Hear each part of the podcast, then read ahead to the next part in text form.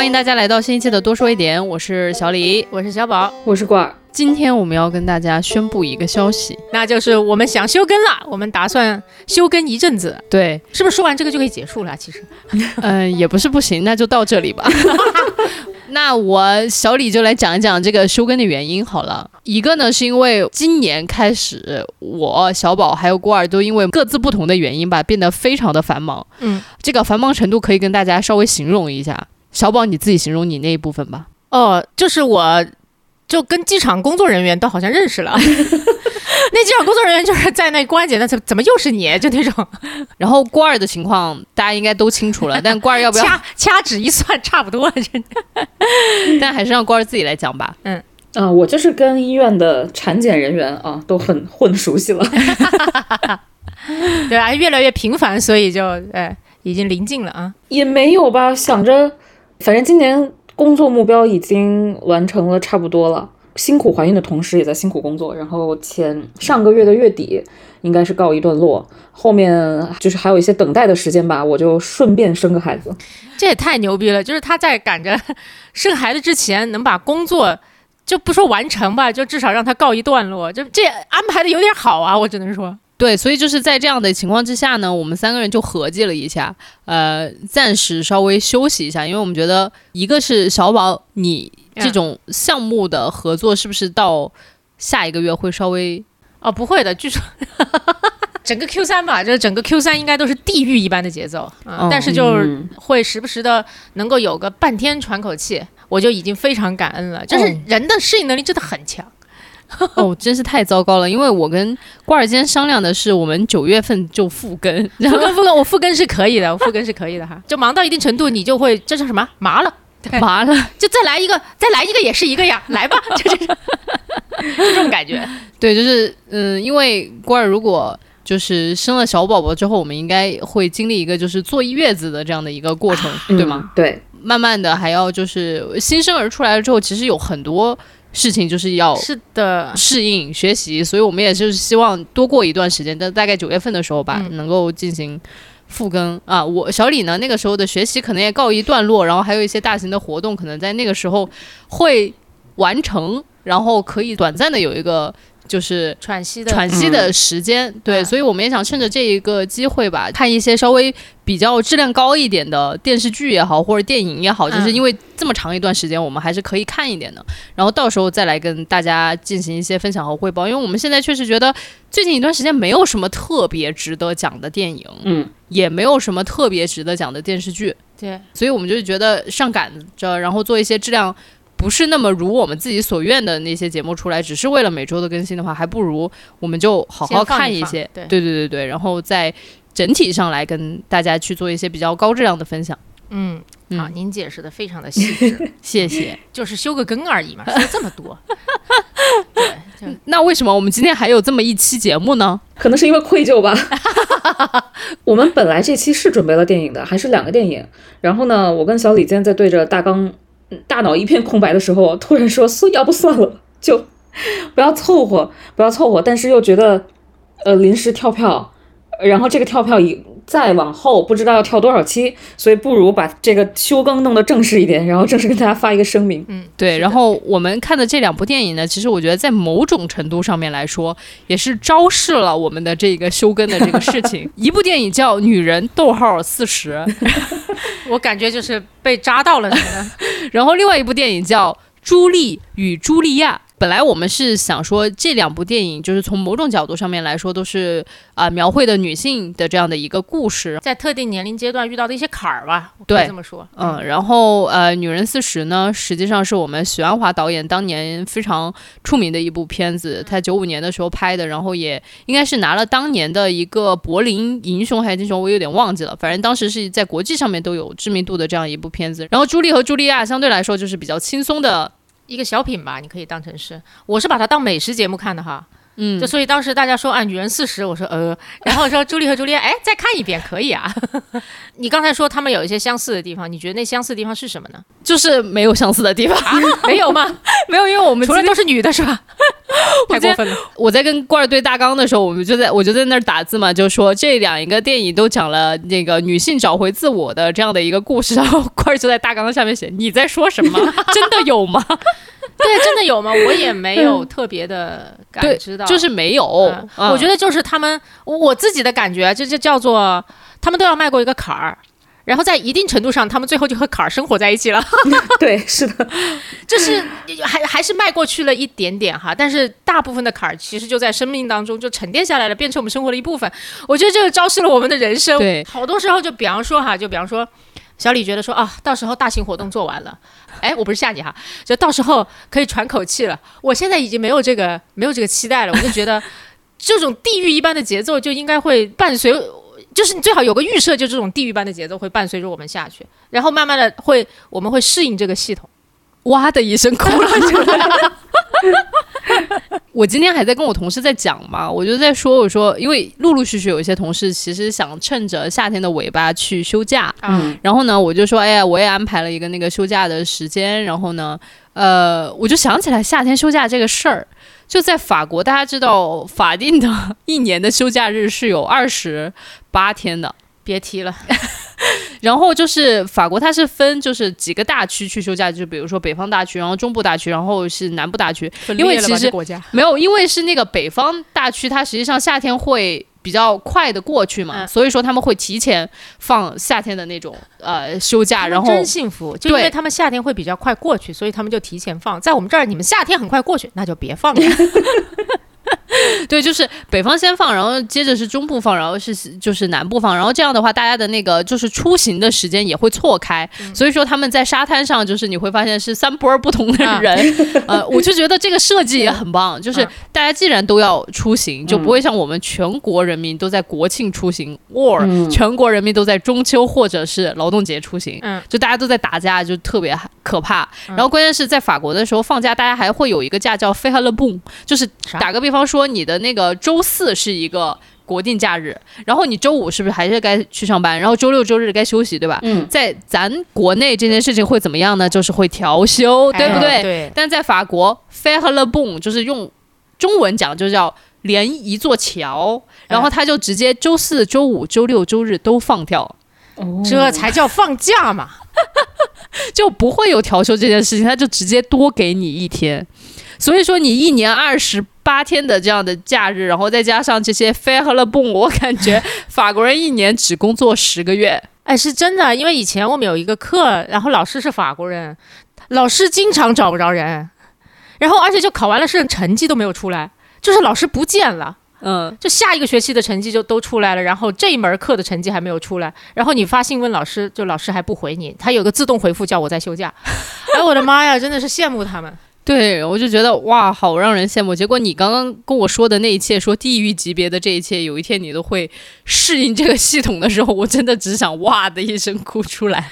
大家还是就是相信人的适应能力，你现在能适应，未来就能适应。我觉得这么说，嗯，然后你适应不了，你自己会会做对自己好的选择的啊。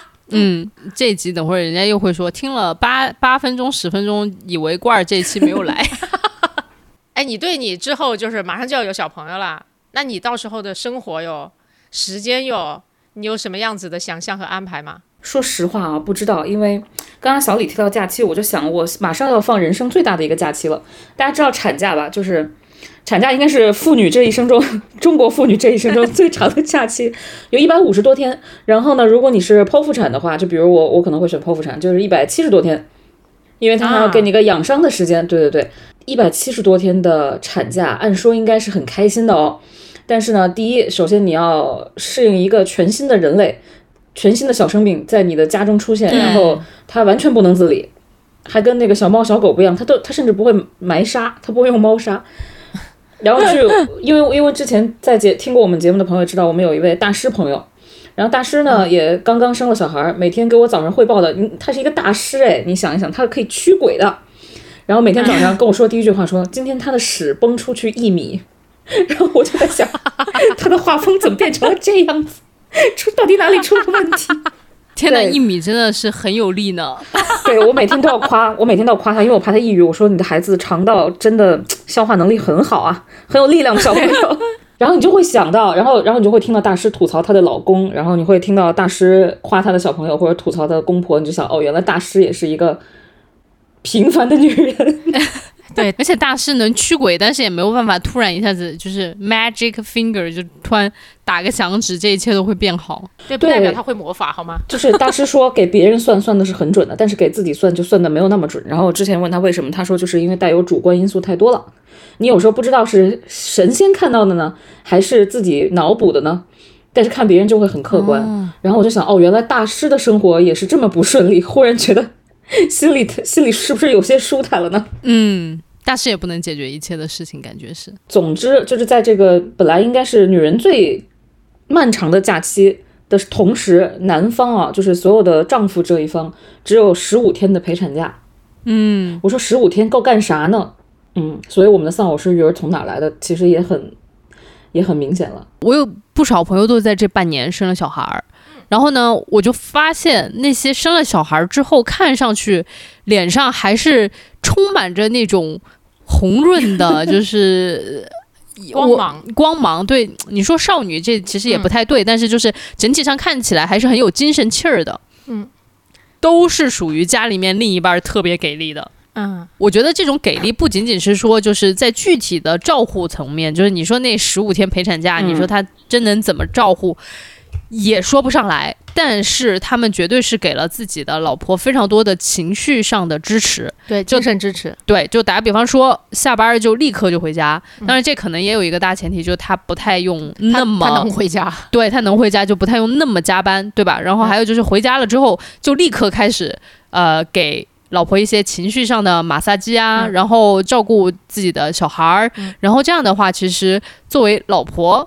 就会觉得精神上面会放松很多，嗯。嗯因为确实，呃，生了小孩之后，就比如说，有的时候男方的父母也会到家里面来住，然后对于女方来说，她确实就是一个陌生人嘛，然后这样相处起来，其实也是有比较大的压力。但对，如果就是一方面是在分担一些工作，嗯，但另一方面又带来了新的工作，两种不同的工作。对对对对，所以男方在这里如果能起到一个情绪的缓冲带，然后嗯。能够很好的去照顾自己的另一半的这种心理健康吧，我觉得在这个时候就是会让老婆啊脸上还是有一些就是神采。这只是我的一个观察，我不知道。啊、我我也感受到你在这个话语里面暗藏的，也不叫暗藏，特别明显的一些号召 啊。对，意思就是男同胞们啊，为了你老婆脸色的红润，做个人吧他，妈的活儿，对，做个人吧。真的特别怀疑咱这节目到底有多少男同胞在听。男朋友要扣一好吧？但就算有，他们可能也没还没有到生小孩那个阶段吧。嗯，这倒也是，嗯这倒也是。就说要真的到那个阶段，其实我觉得大家来听播客的这个意愿是很低的。然后我今天中午见了一个一个一个朋友哈，就是远房朋友，要我说来的话，其实就是朋友的朋友啊。他听很多播客啊，说起来、嗯他还跟朋友聊播客，他自己没做，他就是听听听，又听这又听那。我说你哪来的时间听啊？一期播客个把小时，对吧？你一天能听几期？你嗯，每你只要愿意每天你关注这些人都在更新，对吧？嗯然后他就说，我就是起来听，然后睡前听，然后路上听，哦，然后也没朋友没伴侣。然后我说好的，最后很重要哈，就是他会有一种虚幻的感觉，就是跟这些主播们都成为了单方面的朋友。可能是吧。所以就是我觉得，如果如果他是都要有小孩了，然后真的就。可能没时间。我最近有个朋友，他设计师，然后他同时兼着公司的 UI 设计师，同时是公司的运营设计师，然后刚刚生了小孩，我看他整个人都快崩溃了。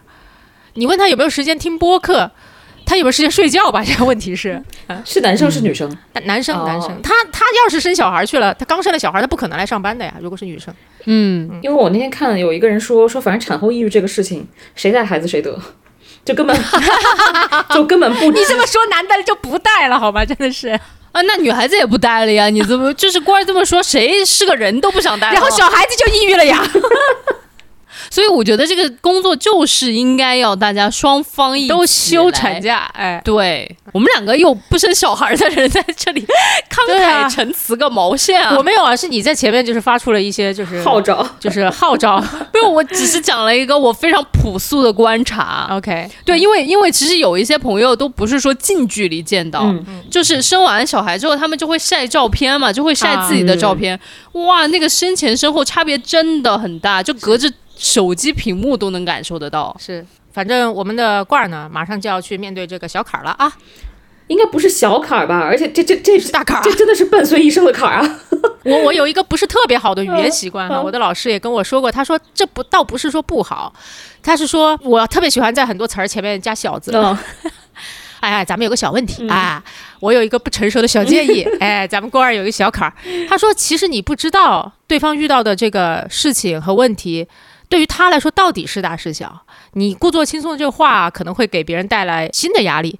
我说哦，好有道理，但是我还是憋不住。但是直接用大的话，压力岂不是更大？上来就说 对啊说过儿，你马上就有一个大坎儿。我靠，本来我不紧张，然后想 对呀、一想，果然是个大坎儿，然后就完了。我只能跟你说，郭二，你遇到一个括弧坎儿，然后括弧请随意填写。嗯、但是我觉得我们可以共识是这是个坎儿。嗯，嗯，就确实在生之前想的特别美好，然后别人问你为什么想要小朋友，你能给他列举出 N 多条，就是一看就是那种成熟、成熟哎有智慧的人啊，理性的人嗯想出来的。现在你就发现这些东西不太管用了，可能是激素水平下降了啊。到晚期的时候，据说随着胎盘的老化，你的激素水平会下降，然后孕激素下降了以后，这个欺骗女人的东西。这种幻觉，他突然醒了，你就开始说：“妈呀，怎么回事？我当时怎么想的？怎么这么冲动？”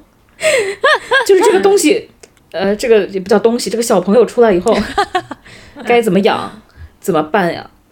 其这其实，在碰到就是因为大师的小孩儿在我们呃跟我跟我在一个医院出生嘛，然后他住院的时候，我去看了一下这个小孩儿，然后一进去我先跟大师聊天儿，然后那个孩子在窗台上晒晒背，因为他有黄疸嘛，新生儿，我就没有看到那儿有个物体，然后过了一会儿。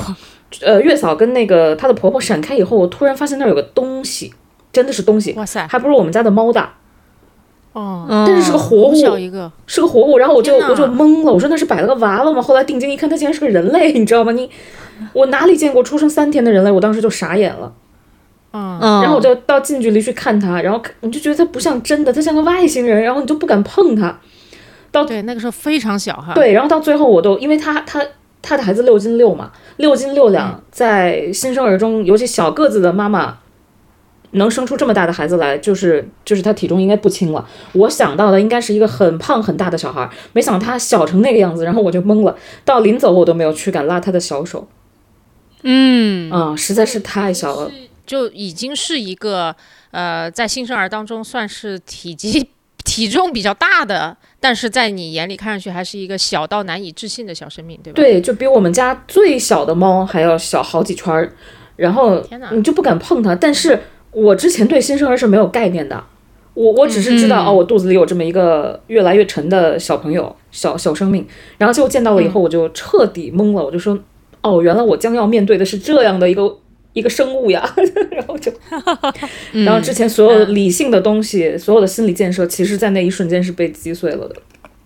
嗯，那你现在有在重建你的心理建设做一些什么心理建设？我现在的重建就是我本来就有分娩焦虑，因为他们说刀口太疼了，就是剖腹产已经是大家觉得你能控制的疼痛了，因为因为它就是术后疼嘛，它术前没有那种宫缩说是用什么卡车碾肚子那种那种疼痛，我也没有办法想象卡车碾肚子什么样啊，咱们要试一下可能就死掉了。然后然后我就说那我选一个可以控制的疼痛吧，然后我就我就决定去剖。然后结果我有一个朋友因为、呃胎位的问题，然后就就剖了，剖了以后他跟我说人间酷刑，然后他说你不是特别喜欢那些日本作家吗？说他们竟然切腹，他们都没有打麻药，怎么办呢？说我们这个类比真的是很荒谬。说我们打了麻药都疼成这样子，就是他他在上海，他特别好笑，他跟我说他下地的那一瞬间，从床走到厕所大概也就几米，他说我仿佛从徐汇走到了黄浦江。对，然后哎呦天哪！对我本来对疼痛是非常焦虑的，谁会想给自己找疼啊？然后，然后后来现在到今天为止就想着算了，就不想了，因为你想不清楚，这个心理建设永远是做不好的，不如就闭眼等待 就可以了。哎呀，我刚刚听郭二的朋友说的这一切，然后我我觉得我确实难以想象，因为我最近记得起来的我最疼的一次，就是我大概三四月份的时候，我崴脚到呃骨撕脱性骨折，然后当时我真的就觉得两眼一黑，然后我就想死了得了的那种感觉，但是我觉得这个比分娩疼都可能不及万一，嗯。算了，我也不要在这里渲染这种焦虑了。郭二刚刚都说了不想了，就是静待他的到来。因为你其实可以渲染，因为你没有这个焦虑，你知道吗？大家听的时候也不会太焦虑。但是我现在没办法了，我就到孕晚期，那个激素稍微退了一丢丢，我突然警醒，发现哦，这是开弓没有回头路。我没得选了呀！刚刚郭儿说开工没有回头路的时候，我就想起来那年我去跳蹦极，可能大家已经 也知道这个故事了。所以郭儿现在心态就是说我接受这一切，反正对吗？对我准备我我文案都想好了，等生完了以后，我第一要在我真的是个编剧，这想文案呢。我第一我第一要在朋友圈写就是。我好牛逼！我我不但切腹了，我还生了一个人。对，哎，那你觉得到时候我们有什么可以为你做的吗？让你不是你生的时候，你生时候真的没有什么人能帮得上忙啊，就除了医生和你之外。然后我是说之后哈，因为我知道之后肯定很多挑战，情绪上面肯定也有很很很多的压力啊等等。嗯嗯，给我上几节教练课吧，可以对吧？小李上完整个人都 peace 了很多。嗯，哎，我觉得就是说到这个教练课这个事情，我觉得它最大的一个好处就是两个，嗯，一个就是接受你自己现在不 OK 这个状态，嗯，然后另外一个就是做非常清晰的课题分离，嗯。嗯，然后这个是两个对于我来说非常重要的获得，因为以前我觉得总是那个话很好笑，叫把。猴子背在自己身上，嗯，就是每一个人身上的那个猴子，其实就是每一个人身上的那个麻烦、责任啊、麻烦啊、问题啊。对。然后以前呢，我是很喜欢把别人的猴子来搬到自己的身上背着的人。然后，但是现在我觉得学了教练之后，就是你能看到，嗯，即将发生的这些事情或直接发生的这些麻烦，就是你能看到这些猴子，但是你也非常的清楚。这些猴子都该在谁的身上？等一下，我我问一下，这个猴子是身上长的猴子，还是动物的那个猴子？动物的猴子？为什么是猴子？什么叫身上长？就是我我要生猴子那个猴子。因为猴子，我觉得应该是猴子比较多动，比较难控制，就是比较麻烦的意思。嗯，然后我就觉得我自己就是非常明确能看见的那些猴子都在哪儿，嗯，但是我也很清楚。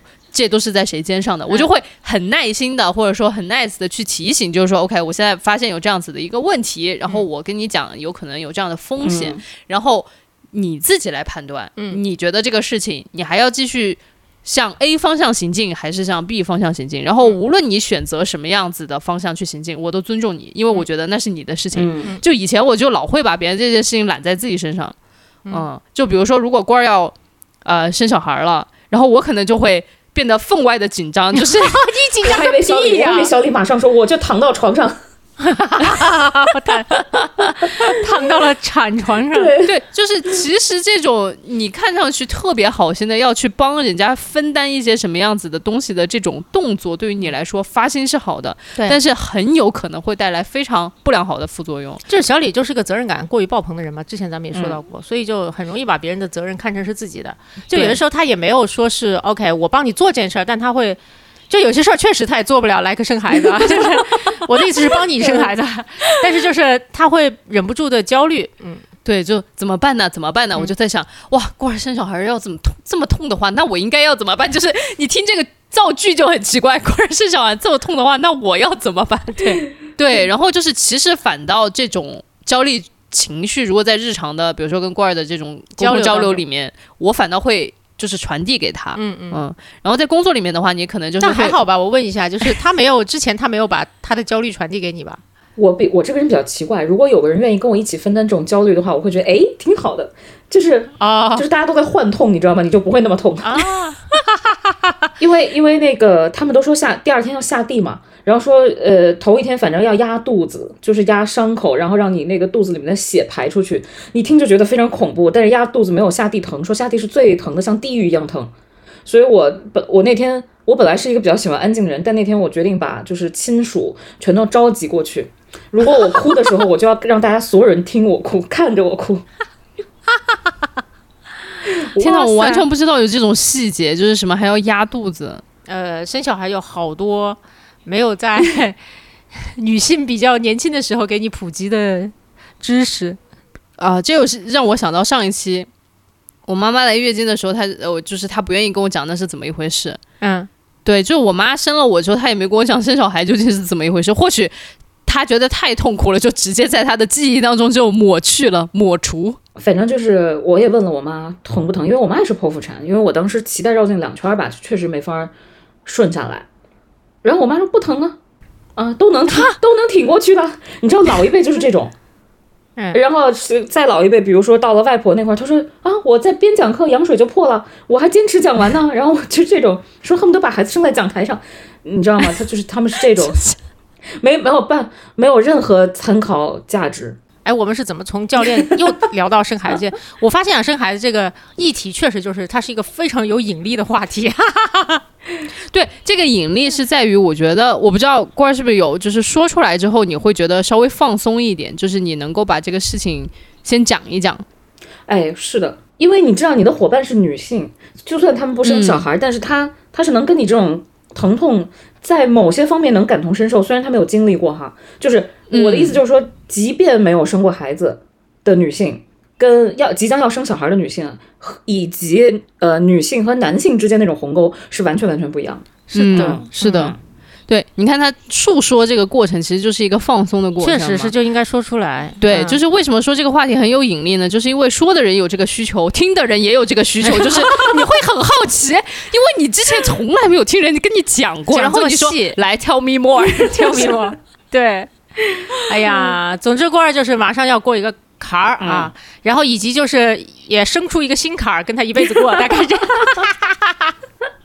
给他取个花小花名儿吧，就叫做 小坎儿。小坎儿我们说了罐儿这个一个坎儿啊，一个嗯坎儿坎儿坎儿，我们围着这个坎儿转了很多圈儿。对你要不说说你的坎儿啊？我没有坎儿啊，小李和我最近都进入了那种，你是不是很累啊？没有啊，没有很累啊，就那种声音提高八度，然后就开始否认自己正在经历的一切，你知道吗？有没有不开心？没有啊，还好，我觉得挺开心的，就是 声音都飙出天外了。不是，但就是你真要让我说有什么特别具体的事情，我并说不出来。嗯我理解，而且我觉得我说出来了之后，就是对于观众来说，可能就是陌生的哈。对，一个是对于听众来说是完全陌生，然后我觉得既不能给听众们带来任何情绪上的共鸣，然后也带不来一些就是所谓的我们很一直追求的一种小小的 inspiration 这种，所以我就觉得我说啥呢？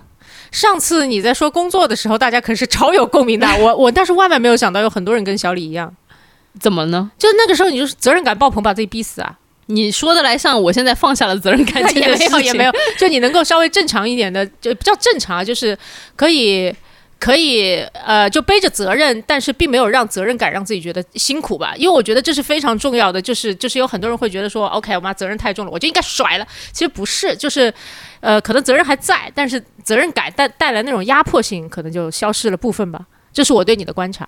嗯，对，所以这就说到我们刚刚说的教练的那个 "It's okay to not be okay"，哦，这就是句话不错，这叫 okayness，就是你对你自己现在的这种状态能够进行一个全然的一个接纳吧。嗯，嗯，就是接纳此时愤怒的自己，接纳此时责任感爆棚的自己，接纳对，就是有一点愤怒的自己。但你发现一旦接纳之后，你好像就有一点平静了，嗯，就就没有那么着急着要去解决这个事儿。嗯嗯对，就是我就觉得，嗯小宝老爱说什么什么感嘛，嗯对吧？就是你说你有没有责任，你有，但是你的那个责任感有没有爆棚，这个就是另外一回事儿。嗯这里面有哪一个瞬间是你觉得哇，我还可以这么想，或者哪一个瞬间你会觉得就是属于那种学习过程当中的 aha moment？啊，我就觉得就是跟刚刚说的那个权责分明，就是别人的猴子是别人的，我的是我的。嗯哼，啊，就以前那种责任感爆棚，就是，呃，你你想做好一切，嗯，然后但是其实你会发现这个世界上有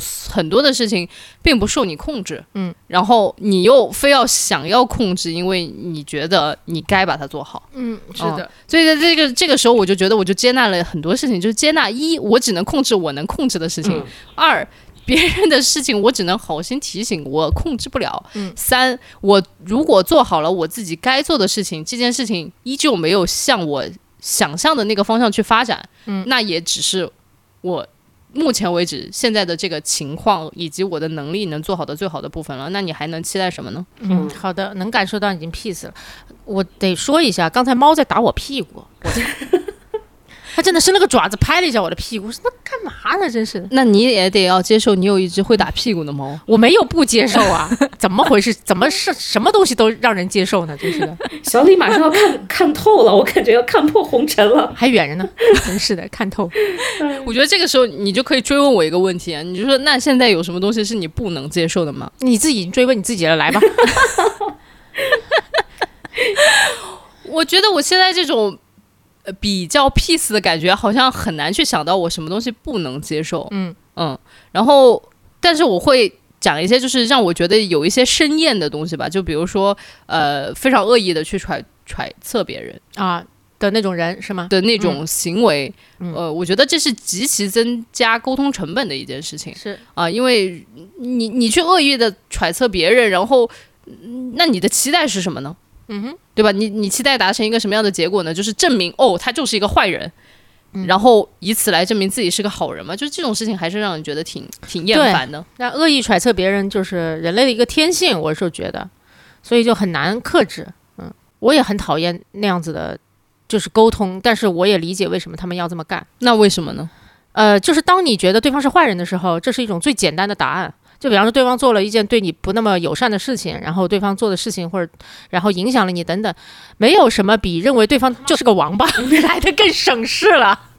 你不需要理解他，不需要跟他沟通，不需要那个想办法和他一起改进我们的这个这个相处，因为对方是个王八呀，就解决了一切啊。然 后但是吧，但是我觉得在活了三十多年的这个经验当中啊，嗯你一般觉得对方是王八的时候，对方确实是个王八。相信自己的直觉是吧？就是下一个议题啊，相信自己的直觉。你最近有什么直觉时刻吗？啊，我以为你要问我的坎儿呢，我问的是我的直觉是吗？直接跳到坎儿了是吗？我的直我的坎儿就是我的直觉到哪儿去了呀？那你的坎儿是什么呢？我应该就是好多年没有这么忙，我应该就这辈子没有这么忙过吧，就很地狱的一个行程。哇哦，那是赚了大钱吗？没有，是你是你自己是你自己选择这么忙的吗？对我就是昨天我还在跟呃小李也在沟通一件事，特意打了个电话跟他，对吧？嗯，然后我就说我最近有一件事情，然后我下周本来就非常忙了。挑战巨大，然后而且马上又要出远，就星下个星期五要出远门儿，星期四有一个大事情啊，然后非得在北京干，然后接下来有一个事情问我二三四有没有空让我飞到另外一个地方去，而且那个事情并不是只是飞这一趟就结束了，那个后是后续有一个很长的事情，但是二三四必须先去，后面才有可能啊。然后那件事儿，我我觉得核心是那件事儿，我有我比方说我有个百分之六七十的兴趣，但是对于跟那个人合作，我有百分之九十到一百的兴趣。因为我觉得我我自己跟我的教练聊过哈，我我聊完了有得出一个对自己的观察，人很多时候真的没有那么了解自己哈，就聊完了更清晰，我觉得是可以帮人做很多决定的。嗯我当时聊完了之后，我就会感受到就，呃，我对于自己做的事情，只要有大差不差有价值就可以了啊，它不用非得是什么事情，只要它是个正面的有价值的事情，我我能够从很多事情里面得到乐趣。但我非常看重跟什么样的人一起工作。啊，然跟跟什么样的人一起学习啊什么的，所以就就就这件事情对我非常重要，嗯，然后我就在那犹豫说，天哪，地狱一般的行程我该怎么办？然后后来我就答应了，哎，你为什么中间就是跳过了你跟睿智的小李的对话？小小李最近学了教练，然后是一个，就是他他也就教练很重要一个一一个一个功能哈，就是像一面镜子一样，然后他就可以照出你真正想要的东西是什么呀，然后在这里面你真实的困扰和卡点是什么呀。然后我反正我跟他聊完了之后，我能强烈的感觉到，就是第一这件事儿我想做，这个人我想合作，然后现在困扰我的没有别的，就是我的害怕。你怕什么呢？，对，就是怕搞不过来全垮，还有就是确实害怕太累了，我身体吃不消。嗯，但是那为什么跟睿智的小李聊完之后，你的害怕就被消除了呢？因为小李答应帮我呀。这是什么？我以为你可以重现一下我们就是非常富有这种创造力和非常有这种智慧的闪光点的对话，结果你就是说了一个我答应帮你。哎，你知道吗？就是一个教练啊，他是有五个成熟度的。我的对不起，说一下那个什么教教教科书里面的这个知识哈，就是小李在刚学，所以他现在非常在意自己身为教练的角色和这个这个能力能不能够被他的客户认可。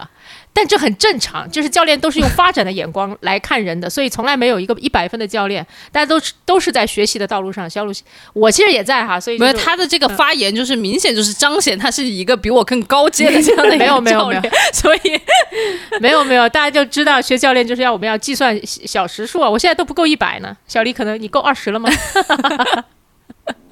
但是但是一种教练的状态是很重要，我就是想说一下这个教练的状态，就以前。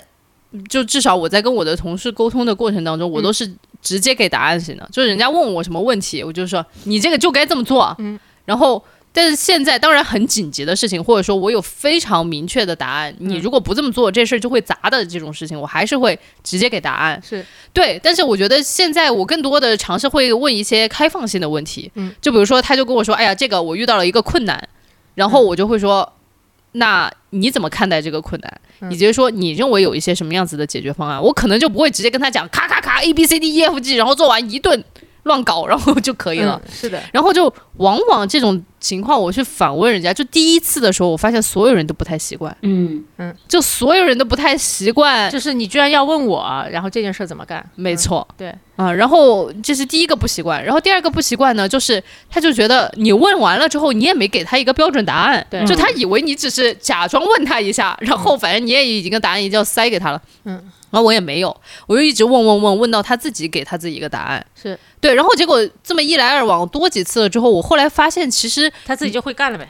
对，每一个人他都会干，而且他干的那个方式可能跟你想象当中的方式不一样，说不上哪个更好，哪个更差。但是我觉得是那个人自己想出来的方法，他自己干着就特别有干劲儿，而且一旦那个事情他做得很好，他自己是有强烈的满足感的。是的，嗯，然后。但是以往如果我给他直接一个答案，他去践行了之后，他说好，我只是 干了个活儿。对，不过我我还是要补充一下哈，就是小李现在已经在用教练式的发问来，呃，激发算是激发同事就是自己解决问题的这个能力了吧？嗯，呃，我之前其实也也有研究过这件事儿啊。第一就是我觉得不是在所有人身上都适用的。嗯，然后有一些人他其实他进入了一种。就天然挺封闭的一个状态，我觉得现在职场里面还是有很多人确实是抱着一个封闭的心态来工作的，你就没有办法用这种方式。嗯，我还看到过有人在讽刺啊这种提问方式，就就之前在我忘了是小红书还是微博上面，我看到过，就有人说最讨厌老板说的一句话就叫做你觉得呢？嗯，因为他们就那一瞬间他进入了一种防御模式。你你在问他的时候，他不仅不会好好告诉你答案，他就会编一些东西来搪塞你，然后这个对话其实就很难进行下去了。嗯，所以是是有这种情况的，就有时候要分辨一下。还有一个就是之前我在琢磨一个议题，我看了本挺挺有意思书，叫做哎内在动机吧，好像就叫这个。上上一集你已经介绍过啊，是的，是的。然后 那个那个他研究了一件事情，就是我一直以来的有一点点没有搞清楚，但我又没有。没有办法去做研究的一个一个议题吧，就叫做人的内在动机到底可不可以用外在的方式去激发？哦，对吧？就现在大家都说自驱力，自驱力，我们要有自驱力的员工。我心里就在想，我对这个这个话有点怀疑哈。就是如果他没有呢？啊，然后还有就是，你凭什么要求一个人在你想要做的事业上面有自我驱动的能力，去帮你达到你要的目标呢？哇，好问题呢。对，然后就我其实内心是有这样子的。疑问的哈，当然我也知道，就是很多人其实他的自驱力就是他跟你的目标是大差不差相似的。比方说，我们都要做一个大的项目，那个项目也是我感兴趣的，It's fine。对，但是大部分时候这种情况，这种情况出现的并不能说是特别频繁，而且我也不能把它当成是理所应当发生的一件事儿。所以我一直好奇的一件事就叫叫叫做内在的动力和动机或者自驱力是不是能够用外在的方式去激励的？嗯啊，如何激励他人？哦，如何包括如何激励自己，都是一个非常。大的议题哈，我觉得是个非常重要的议题哈。我就看这本书，我觉得，呃，我在看这本书的延展材料的时候，看到了一个话，它就叫做，它它间接的回答这个问题，就叫做可以又不可以，什么意思呢？可以的不不可以的部分，其实就是我刚才说那一部分。你越控制它，你就越达不到你的目标。你越要激励他，就大家也不傻，你激励我，对吧？就是要要给我打鸡血，我看不出来嘛，真是的，啊，所以这是不太可以的部分，你不能用控制的方式去实现内在的激励。嗯，可以的部分在那里呢？就是叫做内在这个激励，呃，就叫做内在动机，其实人天生就有，而且它并不局限于某个领域，或者是这是不是我爱做的事情，就几件几个东西天生就有。第一叫做成就，嗯。哦，做任何事情本质上都可以一定程度上带来成就感，当然就是特别重复性的机械性劳动可能不太行，嗯，好，但也不一定啊，但也不一定。就是我昨天还是前天在那问，有一个有一个剧，我问了小李吧，就叫做《熊家餐厅》，是呼噜的一个新剧，然后我看了一个，其中的有一集就讲一个人四十多岁在里面擦叉子。他就崩了，他就说：“我四十多岁干这个事情，然后就被餐厅领班一通暴骂。因为你知道，在餐厅里的工作每天其实强度很大，也是机械重复性的劳动嘛。然后那个那个那个餐厅领班一一通暴骂，就说我们这个三星级餐厅，然然后 不叫三星级，对不起，三星餐厅哈，然后 一下子降格了。”你知道我们的顾客是花了多少钱？那都钱都没提，就是费了多少劲儿，然后来到我们这个餐厅，然后带着多大的期待坐在那里。我们给他的每一份东西上面都必须有惊喜，他都不是合格，是必须有惊喜。所以你说你刚才跟我说什么叉，不就是个叉子吗？我觉得这是对我们所有人劳动，包括顾客的不尊重。反正就是把他给稍微骂醒了一点。这个时候他醒过来一点点之后，他去看餐厅里面，这个时候他才带着觉察去看餐厅里每一个人是怎么样工作的，就发现每一个人都。沉浸在心流当中，可以把这个工作做得更好哈。所以第一个就是再小的工作，其实也是可以给人带来成就感的，是满足人的自我激励的第一重的需求的。第二重很有意思，叫做利他，人皆有利他之心。嗯，然后这件事情也是不分领域的。嗯，然后第三个叫连接，连接我觉得跟利他有点像哈，就是说在这件事情上，我做的是对社会有价值的事情，对社群有价值的事情，对团队有价值的事情，对客户有价值的事情等等，对咱们的读者有价值的事情，然后让我产生的，就是他那个价值也没多大。说老实话，比方说此时正在听我们播客的这个听众哈，多大个价值，多大个情绪没也没有吧，对吧？犯不着。那你花真心。我不不说你真金白银的花了钱，但是你一分一秒，我觉得比真金白银更加的值钱。就是你花时间在这件事上，于你来说，于我们来说，都是产生连接感的一个一个非常重要的。所以它跟利他还不完全一样哈。所以这个就这三件事情，就是任何人都有。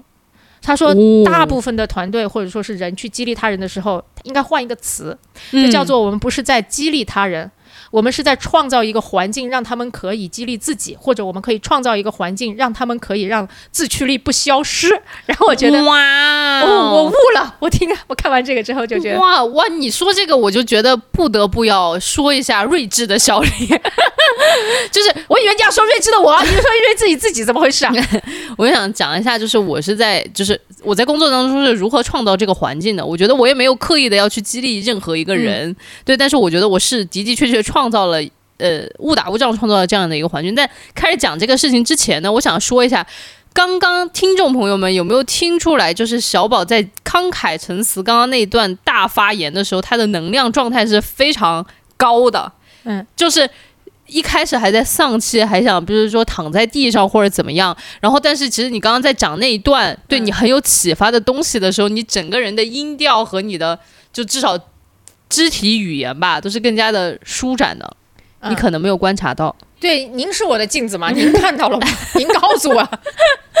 对，我就觉得就是这很有趣的一点，也是就是教练当中有趣的一点，就是你要听别人，就不仅仅是听他的说了什么，要听他的音调，听他的能量，听他的语气，听他的身体语言。嗯，就明显能感觉到刚刚那一段话，就你复述出来的，确实是近期以来真正。给你带来了非常大启发的一段话啊！是的，我容易被学到了什么东西激励，哎，哦，没想到是一个学苏但是觉醒的一个事情吗？啊！好烦，嗯，哎，我我我就刚刚想说一下，就是我在这个工作里面，因为你刚刚讲到一个就是叫成就，然后利他，还有一个叫连接，对。然后我经常在跟我的那个同事，就是他们很多是写那个新媒体的，就是每天都要出这个推文的，就是每天出推文有一个好处，叫做你每天的工作都是有一个及时性的反馈的，嗯。但这个反馈有的时候。非常好。就比如说今天你写了一篇十万加，有的时候就糟糕到你不想看。就比如说你今天这篇文章，你因为标题取差了，或者说你推送的时间不太行，就只有五千的阅读量，你就想死。对，然后。就是我会说，哎，你们这一个季度你们自己的目标是什么？然后我会拿上来看到他们很多时候把这这个目标定得非常窄，就说这个今年我就是要写几篇十万加，嗯啊，然后我就会觉得说，OK，如果你定义你自己就是一个写公众号的一个小编，你每天就是只是想要写出来更好的就是十万加的这样的一个文章，那你对你自己的期待和你的成就的想象就太小了。然后我常常干的一件事情，我就说想大一点，就是你还可以做什么？就比如说你的能力，你除了在这里写一篇公众号以外，你们是不是还可以去，就是组织其他的渠道跟你一起做一个比较有创意的一个 campaign？然后我也会鼓励他们，我说你们多多的去跟平台去合作，对吧？平台有一些什么样子的活动，你们靠你的创意的 idea 去跟他一起去实现这个活动。然后那你就做了一件跟。光写公众号并不一样的事情，这就可以是一个新的尝试。然后还有就是，我就说，那你们是不是也可以尝着尝试着再去做一些采访等等之类的？我就觉得，我就在鼓励他们，我就想大一点，叫 think big。嗯嗯嗯啊，然后我就觉得，往往在这个时候，我能看到我的同事。眼中会有一点点的光芒，他就会觉得 OK，我做的不仅仅是现在这一件事情。嗯嗯，我遇到过不一样的人哈，有的人是会说 OK，那挺好的，我我愿意，就并且就是你启发了他，就说 OK，我不只是能做这么点事儿。有些人你可以从他眼睛里看到光芒的消失，这是。啊，那是为什么呢？那种消失，我我我，就大家还是得承认人不一样哈。有些人是会，我觉得他可能根本不适合做这件事儿。如果我看到这样子的话，哦，啊，那确实是有这种他做现在的事情已经很吃力了，然后如果你还跟他要求他 think big 的话，他就他就眼神里的光芒逐渐消失。我会觉得我就是眼神里面就是光芒消失的那种，就是就是我属于那种我需要你把好处告诉我，比如说比如说我这我我这次完成特别好，然后后面有什么。激励制度，你告诉我，而不是跟我说你要去够更高的目标。那如果我够了更高的目标，你会给我什么样的激励制度？我是一个，哦，就是还是得说清楚。哦，这当然是会搭配的，对对对，这当然是会搭配清楚的。就是你不能说啊，你 think big，然后结果你做的更多了之后，你就还是这个工资，那也真的是太太烦人了吧？对。但是大部分时候是这样的嘛，对吧？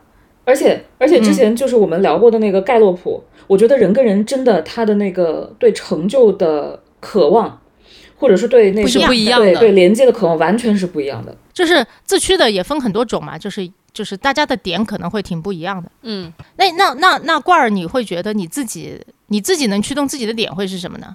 就不是外部激励的那种，就是你自己做什么事儿就贼那么开心，或者就做什么事情非做好不可。我做啥事儿，就是我特别 care 的事情，我都是必须做好的那种。我以前还是要，就是我以前还是要求别人，就比如说我们一起写剧本的时候，我要求我搭档必须做好。后来我发现不行，要求我搭档必须做好。对，就是求人不如求己。就是就是我自己做到十分，你至少要给我做到八分，否则我就会暴怒。但是后来发现啊，你要求他，他可能也就能做到三分的时候，就就之前有合作过的不是很如意的这种搭档。就没有办法呀，你怎么办呢？那那你只能把他的什么猴子、狮子什么乱七八糟全背自己身上。我记得，我记得我们初中吧，我们初中属于那种一种一种，现在想想是一种奇怪的 PUA 啊。他他一进你一进初中，他就跟你说优秀是一种习惯啊，这就是我们的座右铭，你知道吗？但是那会儿小孩很小，然后就会很容易被洗脑，就说我一定要变优秀，而且他会给你最好的物质条件，比如说带你去那会儿，我记得是央视的。央视运动会在哪儿开啊？是石景山体育场，反正是就是北京很大很最气派体育场。然后我们中学就会在那儿开，就他把你把物质条件给你堆到最好，然后告诉你，只要你努力，你你配，你值得这些好的东西。但是但是当时就出现两种人嘛，一种小孩就是说我马上就非常被打鸡血，然后我一定要够得高高的，然后还有一种就很抑郁了。嗯，对对对对，这个也得。叫做对症下药，嗯，怎么说？呃，因为就比如说你刚刚说的那种嘛，就是有的人他会被成就所激励，有的人会被利他所激励，有的人会被廉洁所激励。就当然这三个方向，你说都是根植于人类内心的，但是每一个人可能会被这三个东西所激励的那个那个点不点不一样，或者说那个程度也完全不一样。那那书里也写了，就是到底你是发自内心的，因为你喜欢这件事儿，然后然后你才。去好好做它，还是别人告诉你应该好好做这件事儿，告诉你优秀是个习惯，你就必须习惯变得优秀。是不一样的，就它分外摄和内摄吧，就是这这是什么狗屁的词语？摄是摄影的摄啊，彭总。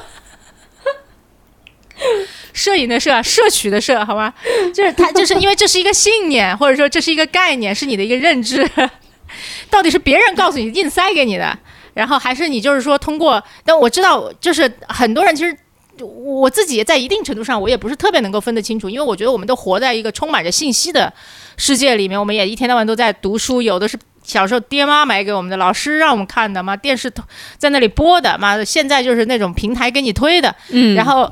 而且就就说我自己去书店买一本书来看，然后那本书是不是也是被刻意设计过放在一条你会逛街的路径上的？所以就有多少算是别人想塞给你，有多少算是你自己选择的，这个不好说。可是我觉得始终还是你有一个自我选择的。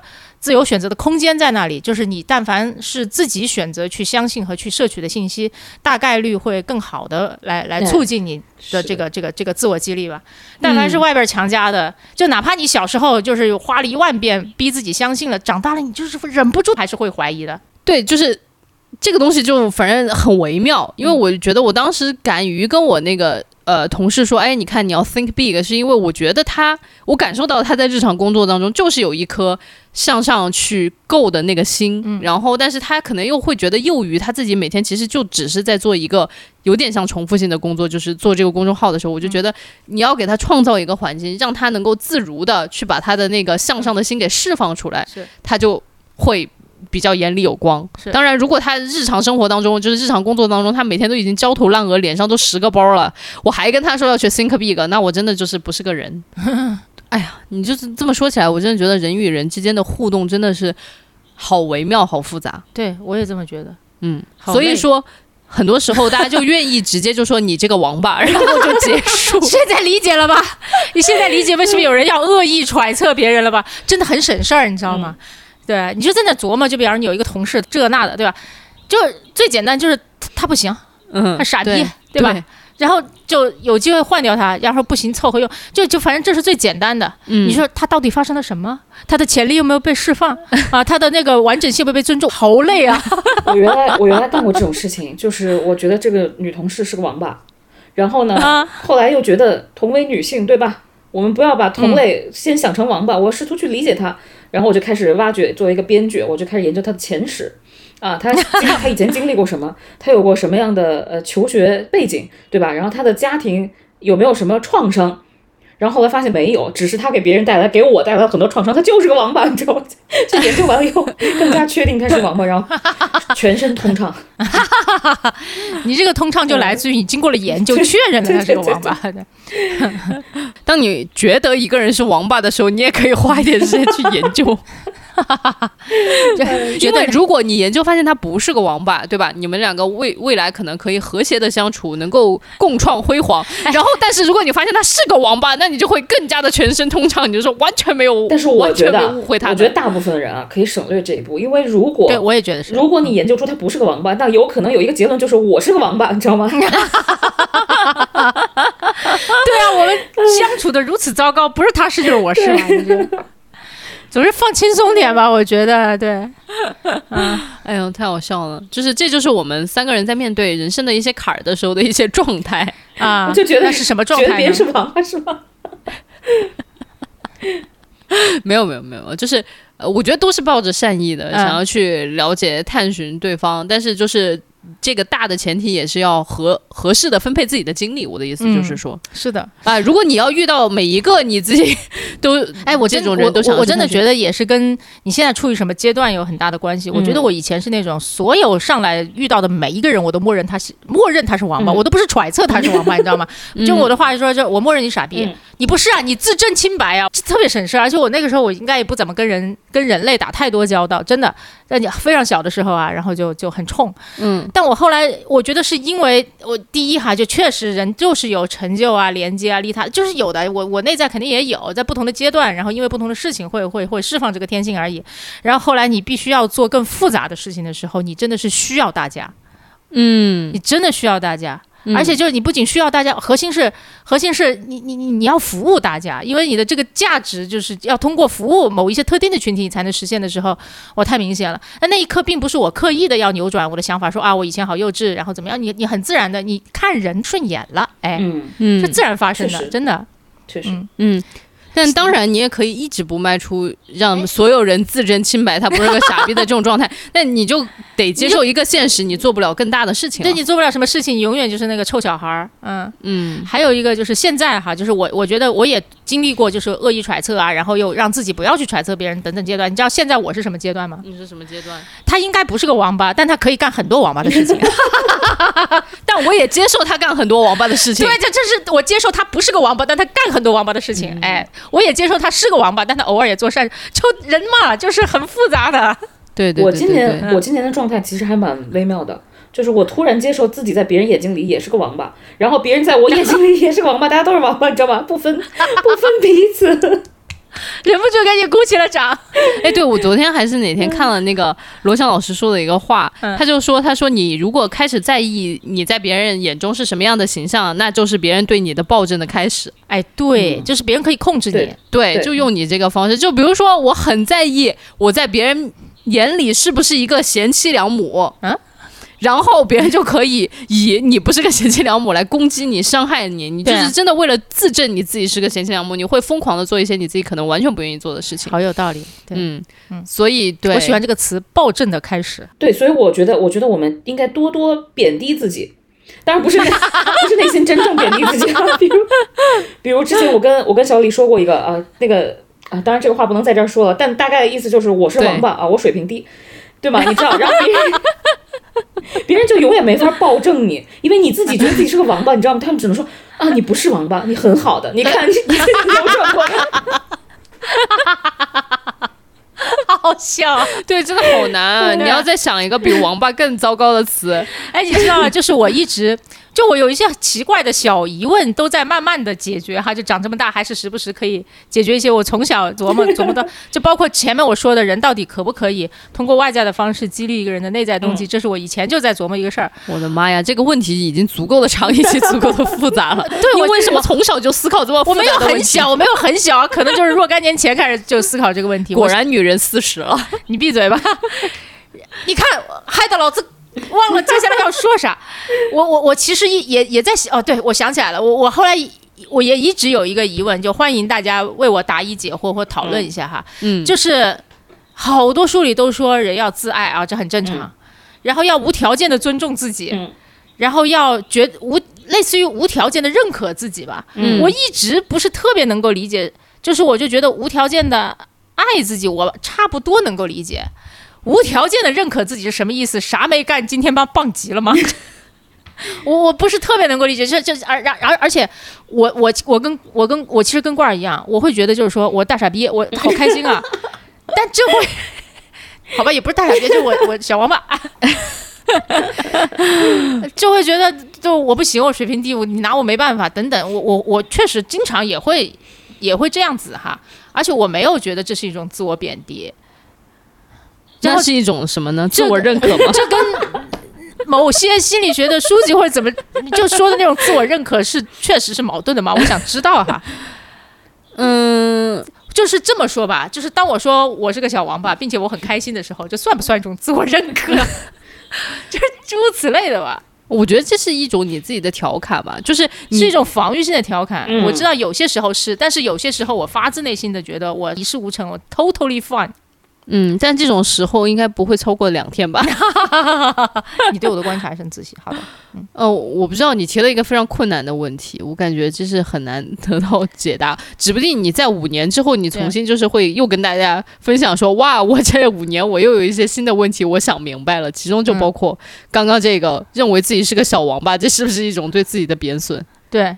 呃，不是那种防御性的，是发自内心的。十年以后吧，我们做一期女人五十，然后看看小宝有没有知天命。啊，好烦呐！为什么都是在戳我？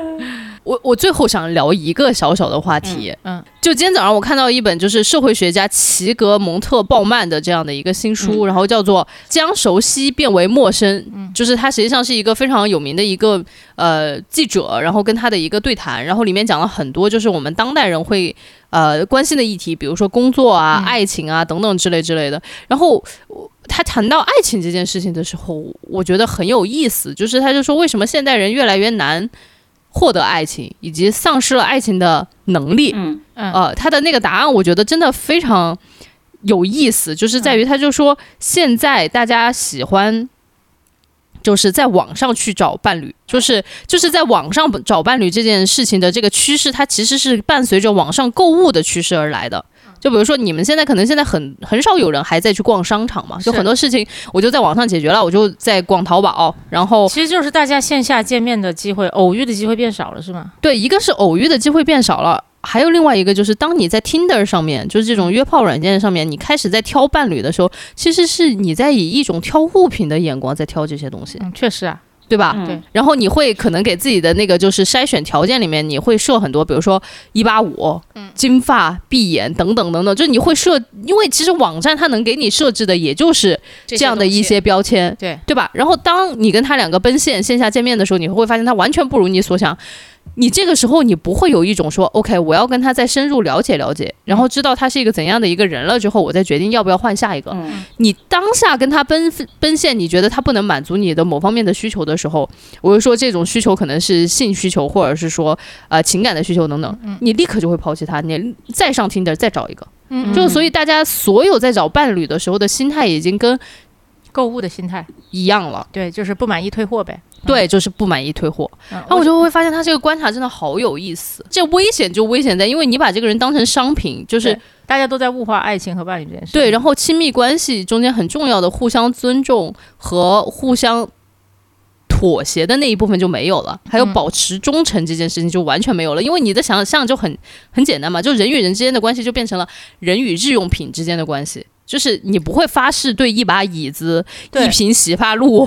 那我好奇的是，反过来想的话，就是在前现代，哎，嗯就是大家不在网、不太在网上找伴侣的时候，嗯，这些所谓的尊重啊，然后把人当人看啊，它是怎么自然发生的呢？我觉得就是非要让你框定在一起，跟这个人二十四小时相处。就是因为当时大家的这种社交圈子是很窄的嘛，就比如说在欧洲，就是公国和公国，其实公国和公国就像今天朝阳区走到我不知道东城的距离，好，真的吗？这么近吗？就是真的，就是其实大家都很近很小。挂着眼睛，就说这你说从北京到廊坊，我可以接受了，那就是北京到廊坊，就是其实就是非常小，就大家生活在非常小非常小的圈子，尤其是比如说当车还没有被发明出来的时候，你只能比如说马车，或者说你只能步行的时候，你一生认识的人就那么一点点，你跟他相处的时间是很长的，嗯，你被迫的与这个人发生很多的交互。然后你在这些很多的交互当中，你得到一个全息的人。但现在大家的时间，而且还有一个点，就是在于你当时可能是需要借助一些人，你的生活才可能变得比较物质无忧。但是现在现代社会就是什么都很发达，对吧？你一个人家族了，对你也不需要家族了，你也不需要另外一个人跟你共同劳作，然后到秋天去收稻子，对吧？你们才能活。不需要了，就是你一切的生活的需求都被满足了的时候，你那么一点点的时间，你就是在挑商品。是的啊，我就觉得很遗憾，生活有了极大的便利，但是可能你也失去了一些就是走入亲密关系的机会。但是当然也有很多人就会说，那我完全不需要亲密关系啊，我只需要我的性需求得到满足，我这种短暂的亲密的需求得到满足，我只要不爽了之后，我就换下一个。但是我在每一个人身上都可以得到一种短暂的欢愉和亲密的感觉就够了。我觉得这当然也 OK。嗯，我只是今天看到这本书之后，我就觉得，诶，他从这样的一个角度来解释现代人。失去了爱的能力和失去了亲密相处的能力，这件事情是一个很新的视角。没了，我就是想分享一个一般心吧。我的反应是，大家大家就觉得我就是在 那个卖书吧，大家就 挺好的。没了，不是一个很新的视角了，一般的视角吧。啊，没有，我觉得你我没有想过是大家在挑伴侣的时候是像在挑商品一样，我从来没有这么想过。爱情买卖啊，老师。你没有想到过你听到过《爱情买卖》吗？你听过这首歌吗？需要我不太会唱啊。我觉得郭儿刚刚看我的眼神，就是这孩子没问题吧？就是这么傻，还可以吧？没有，挺好的我也在思考，我也在思考，就是现代人失去爱的能力是不是因为这个？我觉得也不完全是，我觉得它只是一个理由，但是是一个阐释。对对嗯对对对，它只是导致大家没有爱的能力的一个理由，但是大现代人没有爱的理由的，呃，没有爱的能力的那个原因太多了，快节奏啊、重压力啊什么之类的，嗯，反而我倒觉得还挺有帮助的。否则，以现在人的这种宅的程度来说，那就不可能有任何亲密关系的可能性了。我没看过那本书哈，但是我就觉得这个书似乎也把前现代想得过于美好了。他只是说前现代的那个嗯环境会哦，没有前现代那一段是我脑补的，啊请不要。哦原来是这样。对对对，那好吧，那就只好说你了，是不是？不要对对对，你又说你了不说你小没有，你可以说小李就是把前现代的想的太美好啊，对的，因为就首先我觉得我若这是很长一段时间以来，应该有好几年以来，对我冲击最大的一个数据。它是一个事实上的数据，就叫做就是人类出生过的男性里面有一半都是没有伴侣的，嗯。也没有后代，嗯，就一半以上就是所有出生过的男性哈。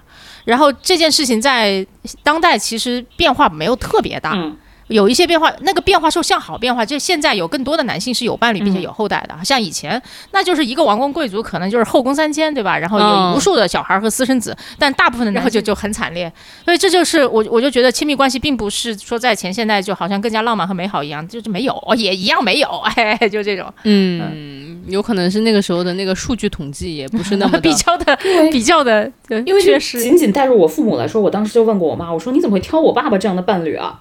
然后我妈嗯说那会儿没有，就是不可能去给你试的机会。对你跟他恋爱了以后，然后如果你再换一个，大家就会对你指指点点。那会儿她说女孩子们还是挺受不了这种戳戳你嗯后、后背的这种这种事情发生的，所以他就不敢试了。嗯这个人就他说那谈了一阵子，那就是他吧，除非发生特别不可饶恕的事事情啊。他说比方说坐牢了，哎，哎，对对对，就就严打被关进去了，对吧？呃但是但是正常的，他说那就这么过下去了。所以他说看到你们现在就是一个一个换，一个一个去试，觉得还挺羡慕的。他说这样试错的机会就会就会就成本就会大大降低。对，嗯，这这反正就是有一个，就在我在我理解里，就都是有一个有一个有一个有一个光谱的。哦，我又哎知道你要说这个光谱了，因为刚刚郭儿讲完了，他说你看你试错成本大大降低，但是关键的事情是，但凡你想到你还可以不停的换，其实你也可能对这个人不会那么认真。确实，对，所以就是一体两面嘛。也也但是怎么说呢？但是怎么说？就比如说我我恋爱那会儿还没有 Tinder 这个东西，当然有了陌陌啊，嗯有了陌陌。嗯但是你跟一个还不错的人在一块儿的时候，正常人也不会想着一天到晚去换。当然，如果这个人不够好，你一定是会，就是即便没有陌陌，即便是那种非常糟糕的什么校内相亲啊，什么在校园里，就是你你你那个雷达都是会顶到很高的位置的，因为你现在这个男朋友不 不对劲不好，那当然可能我会先跟他分手，然后马上开启自己的雷达。嗯，是的，就会有一个人肉陌陌出现嘛。对对对是对，是的。嗯，对，但不管怎么说，其实分享这个东西，其实嗯总之就是还是挺。哎呀，我又开始号召了，我不号召了，就这样吧。我就是希望大家能找到爱情，就这样，就没有爱情也可以。不知道是希望希望大家小李放弃了，小李希望大家在我们休更的这段时间去找到爱情。那只能说明就大家没找到爱情的原因是在听我们播客嘛，真的是。对你不都说了吗？就是那种每天都在听播客，其实就已经满足了他的，就满足了他的情感需求，他不需要再有一个伴侣来满足他情感需求、啊。没有没有没有，大家、欢迎大家拉着伴侣一起听我们胡说八道，并且和伴侣一起吐槽我们，好吗？怎么办？就是如果这个就是听我们的播客，就像到时候看那个芭比一样，就是看着看着就是互听着听着互相就说这仨女的在说什么，然后就是两个人互相吵起来了，怎么办？哎可以关掉，哎，好吧，就是胡说八道了一大期，就是充分说明我们是该休更了。啊，对，就是真的已经把家底都捞出来。你看最后这一趴关于爱情的，是小李硬加上去的。就首先可以跟大家保证的是，呃，我们会会回来的呃如无意外，如无意外，我们一定会回来的。没有意外，没有意外，一定会回来的。对，对，然后回来的时候呢，我们也会以更加我们就四个人做播客吧。过一会儿就听到我啊嗷嗷嗷，我们就在这个播客中听着他从嗷嗷嗷开始学说话。嗯，我们也不会有什么新面貌的，能回来就已经很不错了。哇，好会管理大家的预期。那就这样吧，朋友们，就是祝大家在我们的这个休耕休渔期这一段时间能够呃幸福快乐。我的妈呀，什么玩意？生活生活顺利。你这祝我们自己生活顺利吧。携手相伴，砥砺前行。好的，好的，谢谢你主持这咱们的播客的年会啊。好吧，那我们这一期就到这里哦，朋友们。然后我们九月见，九月见，拜拜。